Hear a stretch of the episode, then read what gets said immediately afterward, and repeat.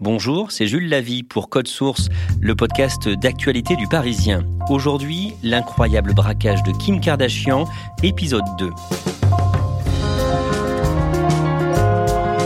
Kim Kardashian est la fille d'un riche avocat américain connu pour avoir défendu O.J. Simpson, l'un de ses amis.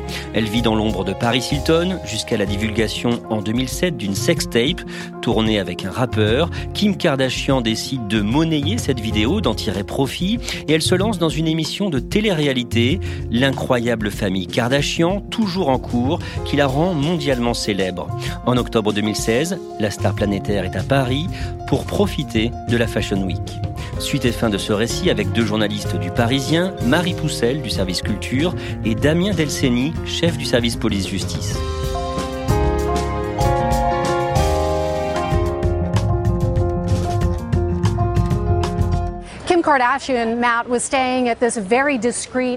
Kim Kardashian est braquée dans la nuit du 2 au 3 octobre 2016. Marie Poussel, vous, à quel moment vous apprenez l'information? Dans la nuit. Vous savez, il y a des moments dans la nuit où on dort pas bien, et on regarde sur Twitter et là on voit euh, braquage de Kim Kardashian. C'était des médias américains d'abord qui avaient sorti l'info. Armed men dressed as police officers from getting inside, tying her up and stealing her jewels. Moi, je me dis bon ben là, en fait, tout le monde va se rendre compte de euh, l'importance qu'a Kim Kardashian aujourd'hui, c'est-à-dire que euh, il va faire le gros titre dans le monde entier et pendant des semaines.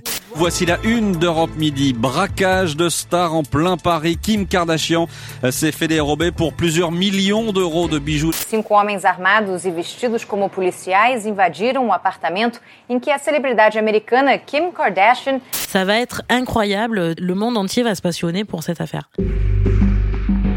Damien Delceni, vous êtes chef du service police-justice du Parisien. Vous vous souvenez de, l'annonce de ce braquage? C'est une très grosse actualité parce que ça frappe une star euh, planétaire qui est très présente sur les réseaux sociaux et ça se passe à Paris en plus. Très très vite, on apprend que son compagnon Kenny West, qui est en concert aux États-Unis, a stoppé son concert en plein milieu à cause de ce braquage. I'm sorry, there's a family emergency. I have to stop the show. Très vite, on sent que c'est une affaire qui va prendre des proportions euh, beaucoup plus importantes qu'un simple braquage habituel. Dans la foulée, la star raconte en détail ce qui lui est arrivé à la police française. Kim Kardashian, elle est entendue sur place en fait. Peut-être qu'une autre victime aurait été emmenée au commissariat, on l'aurait entendue un petit peu dans les formes. Là, il se trouve qu'immédiatement, elle dit aux policiers qu'elle va partir, qu'elle va rentrer aux États-Unis. Donc en gros, s'ils veulent l'entendre, c'est maintenant tout de suite et c'est là. Alors comme c'est Kim Kardashian, on fait peut-être un petit effort de procédure et effectivement, le procès verbal d'audition, il est fait sur place, euh, rue Tronchet, dans les locaux de l'hôtel. Quand les policiers arrivent pour l'entendre, elle est évidemment très choquée parce qu'il faut, se remettre un petit peu dans, l'ambiance. On est en pleine nuit. Elle est, euh, attaquée. Euh, à domicile, c'est-à-dire dans un endroit où justement elle pense être vraiment vraiment en sécurité. On lui a pris euh, son portefeuille avec euh, à peu près 1000 dollars euh, à l'intérieur, mais ça c'est rien du tout par rapport au reste puisque elle raconte qu'on lui a volé notamment une, une, mallette, un coffret qui contenait des bijoux. Et là elle estime tout de suite le prix à environ 6 millions de dollars puisqu'elle dit que rien que la bague qui lui a été dérobée vaut 4 millions de dollars. Qui va être chargé de cette enquête?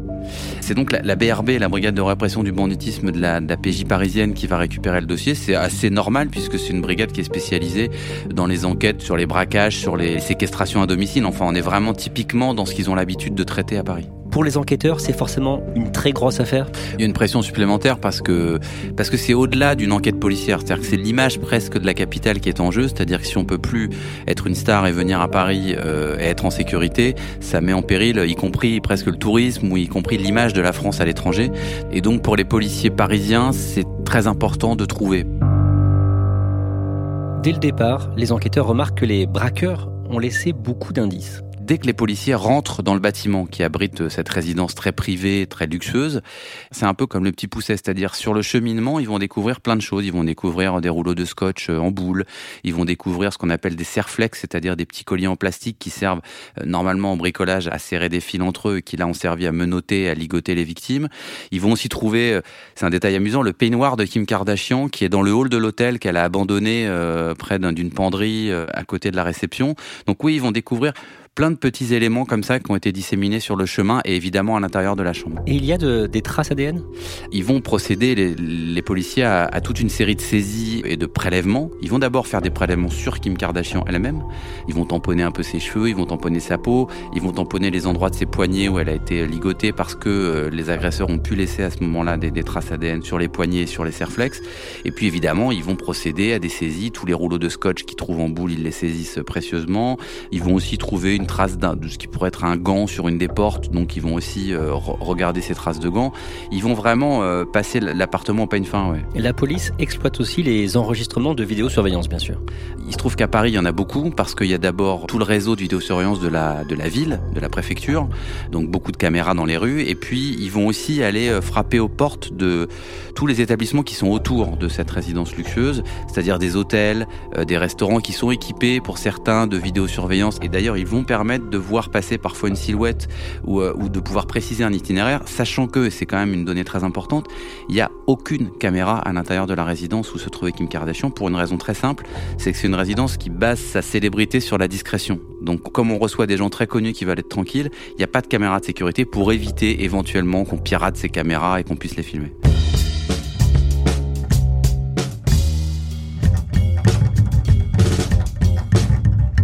Les premières analyses euh, des scellés révèlent l'ADN d'un homme recherché depuis plusieurs années par la police. L'ADN, il match, comme on dit, sur un certain Pascal Larbi. Alors, ce Pascal Larbi, c'est assez étonnant parce que il est connu euh, de la documentation policière puisqu'il est rentré dans le fichier des empreintes génétiques pour un délit il y a quelques années.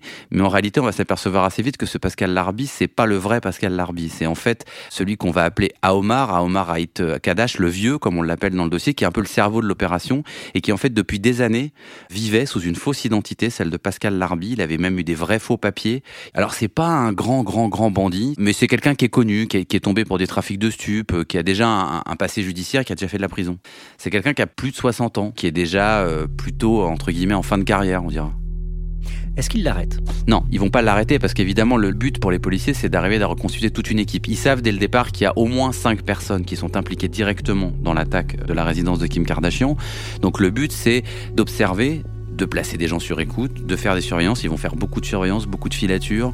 Et donc, ils vont essayer de reconstituer ce qui peut être euh, le commando, l'équipe qui est montée sur cette affaire. Qu'est-ce qu'ils apprennent en les écoutant? Ils vont découvrir que D'abord, ce, que cherchent euh, maintenant ces, ces, voleurs, c'est à écouler leur butin. Ils ont un butin qui est à la fois euh, faramineux en termes de montant, mais qui est extrêmement difficile à écouler parce que bah, ce sont des bijoux très rares, voire uniques, dont on sait euh, de manière planétaire qu'ils ont été volés et à qui ils ont été volés. Donc, leur premier travail qu'on va découvrir sur les écoutes à ces voyous, c'est de trouver le reseller, le revendeur qui va leur permettre d'écouler la marchandise, souvent d'ailleurs en la dessertissant, en la cassant. Ils sont surtout très préoccupés par une seule chose, c'est l'écoulement du butin. C'est vraiment ce qui les préoccupe ils sont pas tellement euh, affectés par la médiatisation mondiale de, leur affaire. On sait comment ils étaient au courant des agissements de Kim Kardashian Les policiers, quand ils vont commencer à reconstituer euh, l'équipe, euh, ils vont tomber sur deux frères qui sont en fait les, les chauffeurs et les guides un peu touristique de la famille Kardashian quand ils viennent à Paris. Donc c'est des gens qui ont la confiance de la famille Kardashian et qui sont surtout extrêmement bien renseignés sur les déplacements de la famille Kardashian quand ils sont dans la capitale. C'est des gens bavards, ils vont bavarder et puis ça va venir aux oreilles de personnes peu recommandables qui vont se dire mais tiens ces mecs-là ils sont capables de nous mettre sur la piste de Kardashian qui est à l'intérieur de ce clan et qui est capable de nous dire le moment où il faut taper euh, Kim Kardashian. Les braqueurs voulaient taper, comme vous dites, dès le mois de juin 2016 On découvre que euh, lors d'un précédent séjour à Paris, Kim Kardashian en juin 2016 a déjà failli être victime du même gang. L'informateur, c'est-à-dire le chauffeur, leur dit très vite c'est pas le moment parce qu'elle n'est pas seule. Donc ils remballent en fait, ils se disent c'est pas grave, on attendra la prochaine fois. Et donc quand elle revient pour la Fashion Week euh, fin septembre, c'est le même chauffeur qui la prend en charge à l'aéroport, c'est lui qui la véhicule dans Paris. Et c'est lui qui va en quelque sorte leur donner le top départ ce fameux soir en disant voilà, là, vous pouvez y aller, le garde du corps n'est pas là, elle est seule, donc c'est le moment. Et comme eux, ils se tiennent prêts déjà depuis plusieurs jours, bah, c'est pour eux le top départ de l'opération. Les enquêteurs ont donc placé au total une dizaine de personnes sur écoute et l'enquête va s'accélérer en décembre.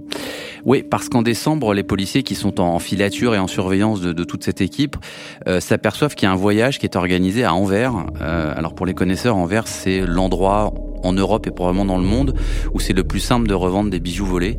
Ils assistent d'ailleurs à distance à cette revente à envers. Ils voient qu'il y a une transaction qui se paye, il y a de l'argent qui circule en échange d'une partie des bijoux.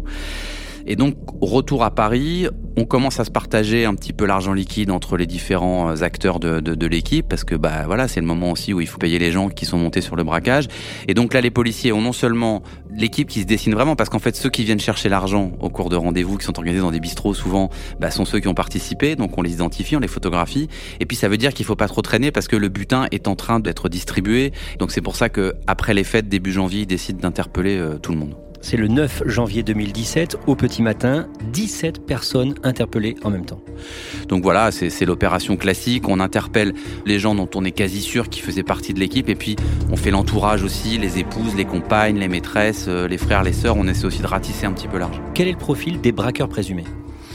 D'abord, il y a beaucoup de gens euh, âgés, entre guillemets, enfin entre 55 et un peu plus de 60 ans. Il y a aussi quelques jeunes, hein, mais euh, on sent que le noyau dur est plutôt un, noyau de quinquagénaires et de sexagénaires. On a parlé de papy braqueurs. Oui, parce qu'ils avaient été décrits, y compris par, par Kim Kardashian et par les victimes, qui n'avaient pas vu leur visage, mais qui avaient senti que c'était des gens qui n'étaient pas très jeunes, avait-il dit aux enquêteurs à l'époque.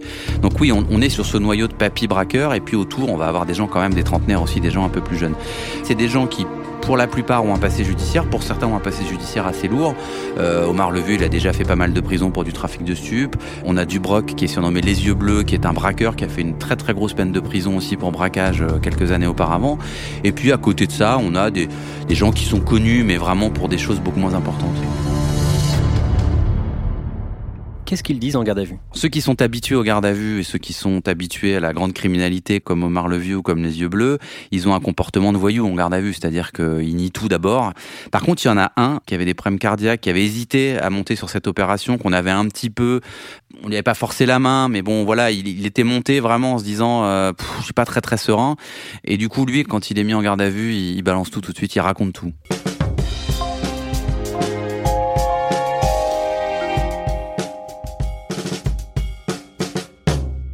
C'est là que le scénario du braquage de Kim Kardashian se précise, scénario désormais connu, même si bien sûr les prévenus hein, dont on parle sont euh, présumés innocents. Damien Delceni, vous allez nous raconter cette fameuse nuit du 2 au 3 octobre 2016 à Paris. Vers 2h10 du matin, six hommes se retrouvent dans la rue Tronchet Certains sont arrivés à vélo, d'autres sont arrivés à pied. On va voir aussi qu'ils se changent en fait juste avant de frapper à la porte de, de, la résidence. Là, ils mettent des tenues plus sombres, ils se cagoulent et ils ont des, des, blousons qui ressemblent à des blousons de policiers avec, avec la mention police sur le dos. On voit bien qu'ils se sont grimés comme des policiers. Quelques minutes plus tard, cinq d'entre eux pénètrent dans la résidence. Oui, c'est le gardien de nuit d'ailleurs de la résidence qui raconte comment ça s'est passé. Il entend en fait frapper à la porte. Il est un peu étonné parce qu'en fait la, la première porte d'entrée, celle qui donne sur la rue, n'est jamais fermée. Finalement, il y en a deux qui rentrent d'abord, deux premiers qui rentrent. Alors lui, il s'avance, il repère tout de suite les blousons police. Les hommes se présenteraient comme des policiers, donc il n'est pas très inquiet. Il s'approche et au moment où évidemment il s'approche encore plus d'eux, il est braqué il est maîtrisé, le reste du gang rentre dans le hall, et donc lui se retrouve en quelque sorte prisonnier de, des deux premiers braqueurs qui vont lui demander de monter dans l'appartement de Kim Kardashian. Les trois prennent l'ascenseur, on arrive devant la porte de l'appartement de Kim Kardashian. Évidemment, le veilleur de nuit a un double, donc il ouvre la porte. Et là, l'appartement de Kim Kardashian, il se présente sur deux niveaux. C'est un duplex. Euh, il y a en bas euh, tout un endroit pour euh, vivre, entre guillemets, salle à manger, salon, cuisine. Il y a une chambre avec une salle de bain qui est occupée à ce moment-là par sa styliste. Et puis sur l'étage, dans le duplex, il y a trois chambres avec deux salles de bain. Et c'est là, en fait, que dort Kim Kardashian. Elle dort à l'étage. Donc ça, le, le veilleur de nuit le sait. Comment, j'en sais rien, mais il le sait. Donc dès qu'il rentre dans l'appartement, il indique, sous la menace, mais il indique aux deux braqueurs que Kim Kardashian, bah, c'est au-dessus que ça se passe, c'est dans la chambre du dessus. Que fait Kim Kardashian et comment est-ce qu'elle est vêtue? Kim Kardashian, elle est dans sa chambre, en train de travailler sur son ordinateur. Elle est en peignoir puisqu'elle est euh, dans son lit et qu'elle s'apprête à, à s'endormir. Elle est seule. Les braqueurs montent l'escalier se retrouve devant la porte de chambre de Kim Kardashian. Donc elle entend qu'il se passe quelque chose dans l'appartement. Elle entend du bruit, elle entend des pas dans l'escalier. Elle demande en fait en, en, anglais évidemment, elle demande mais qu'est-ce qui se passe, qui est là? Il n'y a pas de réponse. Donc elle s'inquiète très vite, elle essaie de composer le numéro de son garde du corps parce qu'elle sent que quelque chose de pas normal est en train de se passer. Elle n'a pas le temps de parler à son garde du corps. La porte s'ouvre, de la porte de sa chambre, elle se retrouve donc avec ces deux hommes cagoulés, avec le veilleur de nuit ligoté entre les deux. Comment elle réagit? Elle, elle se met à crier, et à crier en anglais. Ça les agace un peu parce que ça fait beaucoup de bruit et qu'ils ont envie d'aller vite et que ça se passe bien.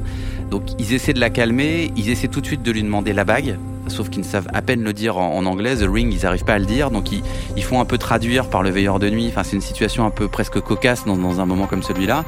Elle dit qu'elle ne sait pas où elle est, et puis finalement, elle voit quand même que ces hommes sont armés. Il y en a un qui a un pistolet automatique dans la main. Donc elle finit par désigner sur la table de chevet l'endroit où se trouve ce fameux coffret à bijoux. Et donc là, ils se saisissent du coffret qui contient non seulement la bague, mais aussi des pendentifs, qui contient aussi une montre Rolex. Ils lui prennent également son téléphone. Juste avant de partir, pour couvrir leur fuite en quelque sorte, ils se disent qu'il faut qu'ils la ligotent. Donc ils sortent les fameux colliers en plastique Serflex qu'ils ont emmenés avec eux. Ils commencent à lui attacher les poignets, à lui attacher les pieds. Ils la portent dans la salle de bain, ils hésitent, est-ce qu'on la met dans la baignoire, est-ce qu'on la met par terre? Bon, finalement, ils la mettent par terre. Euh, ils essaient un peu de la calmer aussi, de lui dire que voilà, c'est fini, il se passera rien d'autre, ils vont pas la tuer, euh, parce qu'elle, elle est persuadée à ce moment-là qu'elle va être tuée. Donc, euh, ils essaient de la rassurer un petit peu. Et puis après, bah, ils reprennent l'escalier pour descendre en bas de l'appartement, ils refranchissent la porte d'entrée et ils disparaissent. Et elle, elle arrive assez facilement finalement à défaire ses liens au niveau de ses poignets. Et à ce moment, le premier réflexe qu'elle a, c'est de descendre au rez-de-chaussée de son appartement. Là, elle sait que sa styliste dort euh, dans une des chambres du rez-de-chaussée. Alors la styliste, elle, elle a assisté de loin au braquage euh, sans que personne ne la voie parce qu'elle était euh, calfeutrée dans la salle de bain de sa chambre. Elle, elle a prévenu le garde du corps qui se trouve à ce moment-là dans un autre hôtel de la capitale. Ces deux femmes se retrouvent là et très vite euh, arrivent sur les lieux d'abord le garde du corps qui est arrivé à tombeau ouvert pour prendre en main la situation et très vite aussi la police. Les braqueurs, comment ils prennent la fuite? Ils vont, euh, pour certains, repartir à vélo comme ils étaient venus. D'autres vont repartir à pied, vont partir dans une direction assez différente. On va se rendre compte aussi sur les caméras qu'il y a une voiture qui semble suivre un peu leur mouvement, une Peugeot noire qui semble être là un petit peu en attente, en guet, et puis qui suit un petit peu les fuyards. Au moment où les trois cyclistes, les trois braqueurs cyclistes s'en vont, euh, il y en a un qui tombe. Donc dans sa chute, le sac se vide et parmi les bijoux qui se sont éparpillés sur le trottoir, eh ben, il va oublier de ramasser un pendentif serti avec des diamants à l'intérieur et qui va être retrouvé le lendemain matin par une passante qui allait travailler place de la Madeleine. Est-ce que le butin a été retrouvé? Non, à part ce fameux pendentif abandonné euh, dans le caniveau, on a suivi une partie du butin pendant un moment. Enfin, les enquêteurs ont suivi une partie du butin jusqu'en Belgique, jusqu'à Anvers. On sait qu'il y a eu des transactions là-bas contre de l'argent liquide. Il y a eu une piste qui a été suivie euh, en 2018, qui a mené les enquêteurs jusqu'aux États-Unis parce que le FBI avait fait un signalement à Los Angeles d'ailleurs. Alors, on a pensé que c'était une partie du butin de Paris qui réapparaissait dans une bijouterie à Beverly Hills. Le seul problème, c'est que lorsque ces bijoux ont été montrés à Kim Kardashian. Elle a dit oui, ce sont bien les miens, mais comme elle avait été à la fois victime d'une agression à Paris et la même année d'un cambriolage à Los Angeles dans sa résidence privée, elle n'a pas été capable de dire aux policiers si ces diamants avaient disparu à l'occasion du cambriolage ou à l'occasion du braquage à Paris. Bon, ce qui veut dire qu'elle doit avoir beaucoup de diamants si elle ne se souvient plus où ils ont été volés. Mais, euh, mais en tout cas, c'est une des pistes qui a été suivie, mais on n'a jamais retrouvé les bijoux. Marie Poussel, qu'est-ce qui a changé dans la vie de Kim Kardashian depuis ce braquage? Déjà, elle va moins montrer sa richesse sur les réseaux sociaux. La sécurité va être, dans sa famille, on dit digne de la Maison Blanche. C'est-à-dire que même sa famille, même sa mère, hurle en disant on me demande euh, ma carte d'identité chaque fois que je viens de te dire bonjour, on me met de côté alors qu'il voit bien que c'est moi et qu'au bout d'un moment, euh, c'est quand même la famille, on a quand même le droit de venir te voir. Et elle, elle explique justement que euh, c'est parce qu'elle a été tellement traumatisée que maintenant la sécurité, elle l'a fait monter d'un cran. On ne sait pas du tout s'il y a un lien avec ce braquage à Paris, mais aujourd'hui, Kim Kardashian une nouvelle envie, un nouveau projet. Elle veut devenir avocate avocate comme l'était son père. Et donc elle a repris ses études pour devenir avocate, elle fait des stages évidemment dans les meilleurs cabinets américains et elle s'est pris euh, comme passion euh, la réforme carcérale aux États-Unis et notamment la réforme pour les longues peines. Et elle se bat déjà pour euh, certains cas, certaines causes Oui, il y a notamment une femme euh, qui avait été euh, condamnée à une très longue peine pour une histoire de drogue et qui devait croupir sa vie en prison. Et elle s'est pris d'amour pour ce destin qu'elle avait vu à la télé.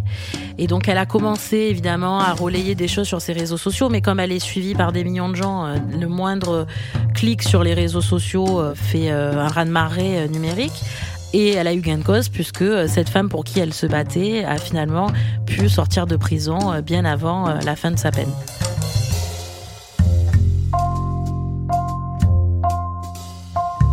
Merci à Marie Poussel et Damien Delceni. Code Source est le podcast d'actualité du Parisien, disponible chaque soir du lundi au vendredi. Cet épisode a été conçu et préparé par Thibault Lambert, production Stéphane Geneste et Myrène Garay-Coetchea, réalisation Alexandre Ferreira. Si vous aimez Code Source, n'oubliez pas de vous abonner et de laisser un commentaire sur votre application de podcast préférée, comme Apple Podcast ou Podcast Addict. Vous pouvez aussi nous écrire directement source at leparisien.fr.